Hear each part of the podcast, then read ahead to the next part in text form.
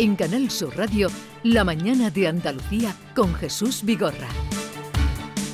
Y como les habíamos anunciado, hoy recibimos la visita de Juan Marín, vicepresidente de la Junta de Andalucía. Eh, señor Marín, buenos días. Muy buenos días. ¿Qué tal? Buenos días. ¿Qué tal? Eh, ¿Qué tal se encuentra? Perfectamente. Estamos en plena forma. Algunos me dicen que muy delgado, pero yo creo que estoy en plena forma. No, le, le digo esto, señor Marín, porque la última vez que tuvimos ocasión de hablar, no así eh, en nuestros estudios, cosa que le agradecemos que nos haya hecho esta visita, era eh, con motivo del Consejo de Gobierno primero del año en Almería.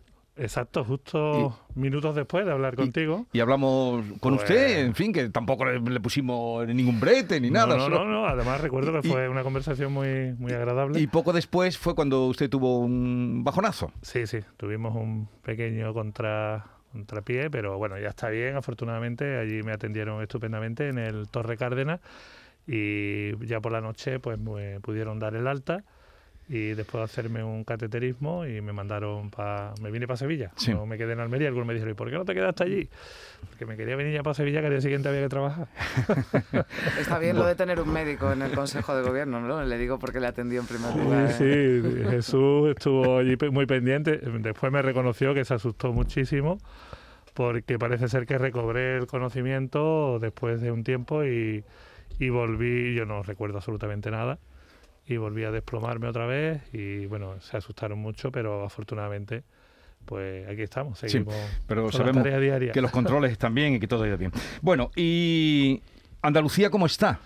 ¿Cómo la ve? Pues yo la veo muy bien. Usted como vicepresidente del yo gobierno. Veo, yo la veo muy bien, además creo que sin duda hoy Andalucía es protagonista a nivel nacional en todos los ámbitos, especialmente en, eh, cuando hablamos de creación de empleo, cuando hablamos de creación de riqueza en nuestro territorio, cuando hablamos de inversiones, estamos liderando y siendo el motor económico de España, que era lo que siempre tenía que haber hecho Andalucía, porque yo creo que tenemos suficiente talento y capacidad para hacerlo y por eso yo creo que los datos avalan esta, esta reflexión que, que yo hago. Sin duda, mm, el hecho de que, bueno, una vez más, por tercer año consecutivo, eh, el PIB andaluz crezca por encima de la media nacional, eh, es un dato tremendamente positivo, ¿no? Y que hay que destacar, no solamente porque crezca este año por encima, el PIB por encima de la media nacional, sino porque lo hace ya durante tres años consecutivamente. Y esto significa que vamos en la línea de la convergencia en materia de empleo, de creación de riqueza con el conjunto de España, algo que no sucedía desde hace 18 años. Repito, hace 18 años, con lo cual todas esas recetas que este gobierno ha puesto en marcha, al cual pertenezco, cuando hemos hablado de reformas fiscales, cuando hemos hablado de eh, simplificación administrativa, cuando hemos hablado de unidades aceleradoras de proyectos, cuando hemos hablado precisamente de modificar algunas leyes, la lista, entre otras muchas, que eh, permiten el, el desarrollo económico de un territorio, pues al final esa receta parece que ha tenido un magnífico resultado. Así que cuando me preguntas cómo le va a Andalucía, yo creo que a los andaluces le va hoy muchísimo mejor que hace tres años con este gobierno y del Partido Popular y de Ciudadanos Andalucía y los datos pues son los que en el día de hoy conocemos, ¿no? Que afortunadamente pues a pesar Jesús de que todas las previsiones eran de que Andalucía crecería por debajo de la media nacional su PIB este año, también se han equivocado las previsiones y finalmente pues es verdad que es una décima, pero en el conjunto de los tres años un punto completo de PIB sobre la media nacional. Así que creo que sin lugar a dudas nos va muy bien. Sí, en este año ha sido una décima, como usted dice. La economía andaluza eh, ha resistido mejor la pandemia, que entró en ella muy ligeramente por encima de la española, de ahí ese punto al que usted apunta o indica, y ha acabado este año de la misma manera con una décima más. ¿Quiere esto decir que vamos hacia la convergencia Totalmente. con la economía española? Exacto, ese es el camino y los datos yo creo que son eh, los que hemos conocido estos últimos días son también muy significativos. Ya no ocupamos las portadas de los medios de comunicación, entre ellas los vuestros por temas de corrupción política, sino porque Andalucía lidera la creación de empleo en este país. Y lo hemos visto, ¿eh? el 29% del empleo que se ha generado en España en el, año, en el año 2021 ha sido en Andalucía. Uno de cada dos altas en la seguridad social ha sido eh, de, un, da- de un andaluz. Por lo tanto, yo creo que eso era lo que este gobierno se planteó. Fundamentalmente, luchar contra el principal problema que tiene Andalucía, que es el paro. Lo estamos logrando, estamos en unos niveles, yo creo que bastante buenos a pesar de las circunstancias, estamos en un 20 con 18 de tasa, eh, nos lo encontramos, no le voy a recordar la cifra, pero nos lo encontramos muy, muy por encima y ahora tenemos que seguir trabajando para bajar de ese 20% y que los andaluces sigan teniendo oportunidades en nuestro territorio. De eso se trata. Y creo que tenemos la confianza, creo no, estoy seguro que tenemos la confianza de muchísimos inversores, de muchísimos empresarios, muchísimos autónomos que han decidido que esta es la tierra donde hay que invertir en este momento, en el conjunto de, nuestro país, y que eso nos permita seguir con esa ese camino hacia la convergencia con el conjunto de, nuestro país. Le decía si íbamos en buen camino hacia la convergencia porque el PIB por habitante de Andalucía en 2020 se situó en un 75%, que eh, en un 75% de la media española, que es el más elevado indudablemente que, ha tenido Andalucía. Pero estamos todavía en un 75% de la media española. Vamos para arriba, ¿no? Vamos en el buen camino, vamos en la buena dirección. Antes íbamos para abajo. O sea, yo creo que cambiar la tendencia ya de por sí ha costado muchísimo. ¿Eh? Aquí en Andalucía nada más que se hablaba de paro y nada más que se hablaba de corrupción, Jesús. De eso es de lo que se hablaba en Andalucía. Y ahora se habla de que somos la comunidad autónoma que más empleo genera, la que más crece económicamente en términos absolutos. Estamos viéndolo por encima de la media nacional y que además, si todos los indicativos y las previsiones de este año 2022 también se cumplen, que nos sitúan en todos los observatorios económicos, BBVA, todos los, todos los indicadores económicos dicen que vamos a crecer por encima del 5,7%, esto quiere decir que nos podríamos ir ya, habríamos recuperado casi los 10 puntos que perdimos, algo más de 10 puntos, con la caída en el año 2020 del PIB por motivo de la COVID, es decir, recuperar en dos años todo eso que se ha perdido en materia de empleo y de crecimiento económico en una comunidad autónoma como Andalucía, que tiene 8 millones y medio de personas, que es la de las más, la más poblada de España, con 87.000 kilómetros cuadrados y con las tasas de desempleo que hemos estado sufriendo durante tantísimos años, me parece que sin lugar a dudas es un éxito eh, importante que hay que reconocer. Que es cierto que hay mucho por recorrer, hombre, por supuesto, es que el camino era muy largo, pero vamos en la buena dirección y en ese sentido yo creo que se ha hecho un trabajo muy, muy serio eh, en un momento muy difícil, muy complicado ¿eh? porque tengo que recordar que en 19, antes de la pandemia, ya Andalucía empezó a crecer solamente con cuatro reformas que hicimos. ¿eh? Tocamos, bueno, digo solamente, nos costó muchos disgustos, ¿eh? hasta nos rodearon el Parlamento, pero evidentemente con cuatro reformas que nos habíamos comprometido con los andaluces, que la primera fue la reforma, la primera reforma fiscal que hicimos, que después han hecho tres más, con la simplificación administrativa, recuerdo, con la apuesta decidida por los autónomos, por los emprendedores, por las empresas, poniendo en marcha medidas que le hicieran la vida más fácil al que quería invertir en Andalucía. Con esas medidas ya en el 19 empezamos a crecer por encima de la media nacional. Nos paró la COVID, como paró a, a muchas otras comunidades autónomas. Pero ahora, a pesar de la COVID, seguimos creciendo más que todas las comunidades autónomas de España. Yo creo que, sin lugar a dudas, cualquier andaluz que nos esté escuchando dirá, esto es lo que yo quiero. Oportunidades para mis hijos, para mí, para mi futuro, y ya está bien de hablar de cómo se hablaba de Andalucía hasta hace tres años. Y, te repito el dato, porque eh, algunos pensarán que esto es fácil. Son 18 años. Hemos recuperado en tres, casi 20 años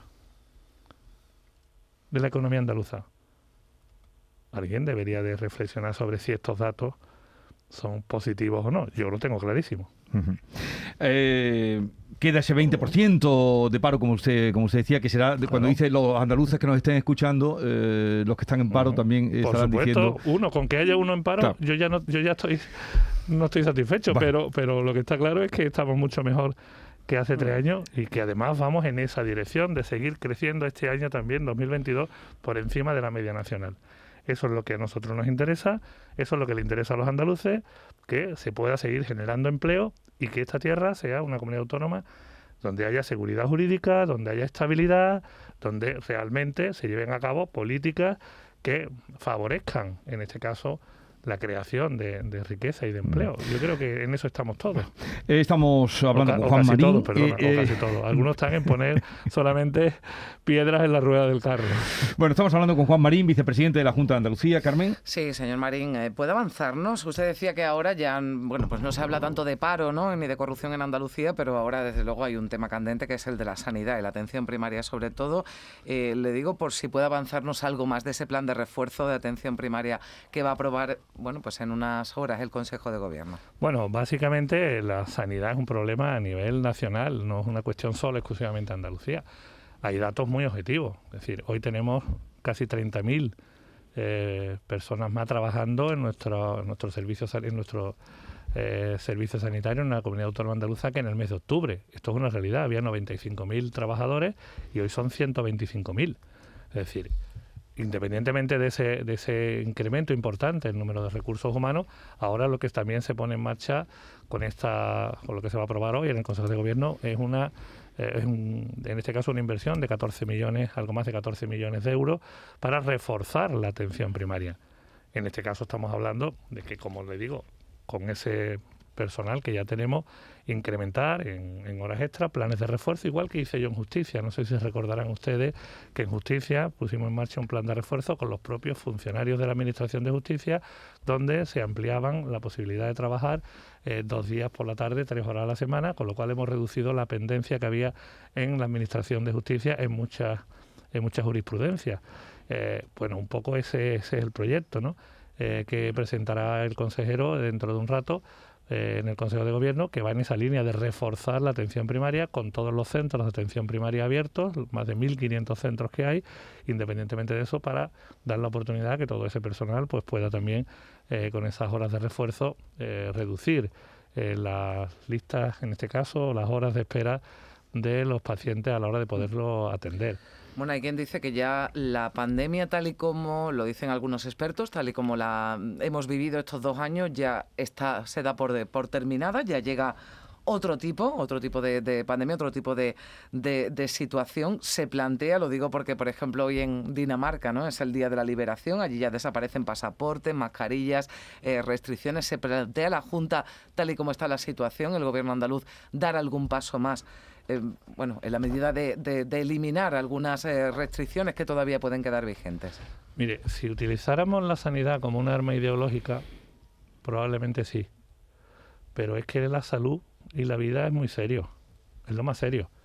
Y la única manera de tomar decisiones es escuchar a los expertos, que hasta ahora nos han traído hasta aquí y nos han salvado miles de vidas en Andalucía. Por lo tanto, no vamos a dar ningún paso a este gobierno eh, para obtener, digamos, el favor del, del, público, sencillamente porque eso se pueda considerar eh, una medida de liberación. Esto es muy serio. Aquí sigue muriendo gente todos los días. Yo no sé en Dinamarca, supongo que también. ¿eh? Tengo que recordar que Dinamarca, si no me equivoco, es un país que es aproximadamente el 50% de Andalucía, unos 4 o 5 millones de habitantes. Mm. Andalucía son 8 millones y medio de andaluces y todos los días, desgraciadamente, estamos viendo como hay cifras de fallecimiento, de personas ingresadas en las unidades de cuidados intensivos, de, en este caso también, eh, que en algunos momentos provocan una saturación en los servicios de atención mm. primaria, con todos los test, con todas las pruebas que se realizan. Es decir, estamos hablando de cosas, como le digo, tremendamente serias. Y esto hay que tomárselo con esa seriedad. Y los andaluces, yo creo que están, eh, bueno, se sienten protegidos por, eh, por, este, por las decisiones que ha tomado este gobierno, que las ha tomado siempre en base a lo que el comité de expertos nos ha dicho. Y si ahora todavía tenemos que mantenernos con las mascarillas, como estamos nosotros en estos estudios, si tenemos que seguir con el pasaporte COVID una temporada más, que también otras fuerzas políticas como Vox lo ha utilizado como otro arma ideológica, igual que le pasa a la sanidad eh, con la sanidad ahora a, a, la pinza Vox, PSOE y Podemos, ¿no? Exactamente igual, porque los andaluces, cuando usted ve los estudios sociológicos, la sanidad casi no aparece. No es un problema. Le invito a conocer los datos de, del Centra y de otros estudios sociológicos. La sanidad a los andaluces hoy no le, no le, no le, no le supone un problema eh, importante. Igual que ya no lo es la corrupción, lo es el paro, por supuesto. Pero evidentemente hay unas cuestiones que tenemos que seguir confiando en los profesionales. Yo no lo veo de otra forma. Ayer me preguntaban, creo que era en Jaén, por este asunto de, mm. del pasaporte mm. COVID el pasaporte COVID es una medida más de seguridad, una herramienta más de seguridad y no ha supuesto ningún problema. Yo he ido, no sé, ustedes también, supongo, a algún restaurante. Vamos con nuestro pasaporte y lo piden y, lo, problema, no No hay ningún problema. Es decir, ¿por qué hacemos de esto una confrontación ideológica? Yo no lo entiendo, ¿eh? Porque con la salud, la salud no se puede utilizar como, en este caso, mm. eh, bueno, una arma arrojadiza para conseguir un puñado de votos. Yo creo que eso es indecente. Mm. A ver, una cosa más antes de despedirlo. ¿Qué pasa con los fondos europeos que van a llegar? Eh, ayer eh, los sindicatos que se reunieron con el presidente dijeron que, hubiera mayor transparencia. El presidente de la CEA también hablaba de, esa mesa de seguimiento. Y por otra parte, la vicepresidenta del gobierno se dirigía en su estancia en Málaga al presidente y le decía que, em, que no se metiera tanto con los fondos que habían llegado 2.100 millones a Andalucía. ¿Cuál es la cifra exacta y cómo se puede saber la cifra exacta de los millones que han llegado a Andalucía? Eso quisiéramos saber nosotros. Mire usted, eh, no hay nada, no hay nada más peligroso que gestionar la incertidumbre. Y eso es lo que está pasando con los fondos europeos. Nadie se fía del gobierno de España. Ni siquiera en Bruselas. Nadie. Es que no lo sabemos. Es que están cambiando los criterios de un día para otro. O en muchos casos ni siquiera hay criterios. Hay arbitrariedad.